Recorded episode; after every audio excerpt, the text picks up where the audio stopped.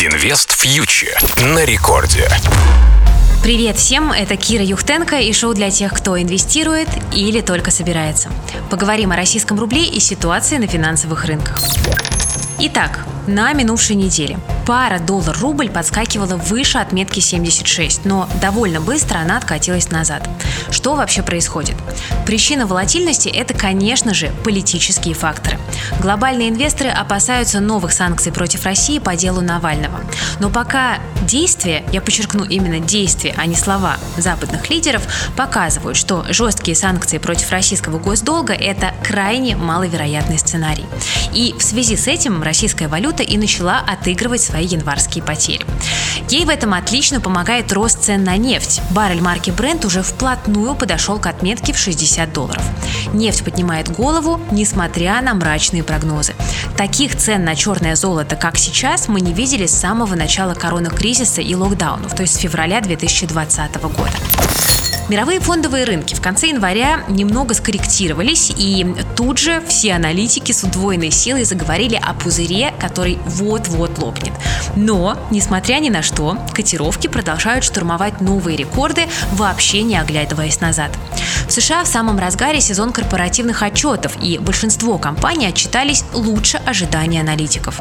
Растет IT-сектор. Например, акции Alphabet, это материнская компания Google, за неделю прибавили более 10% на сильном отчете.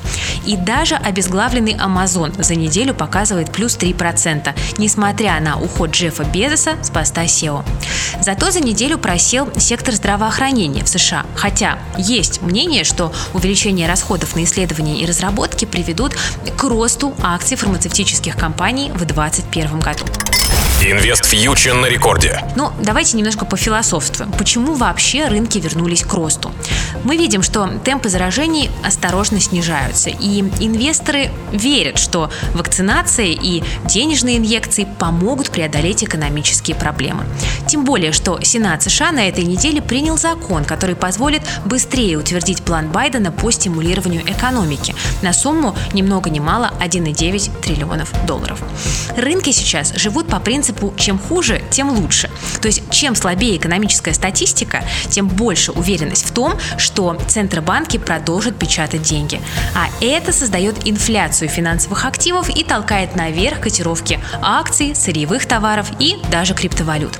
Как долго такая ситуация сохранится?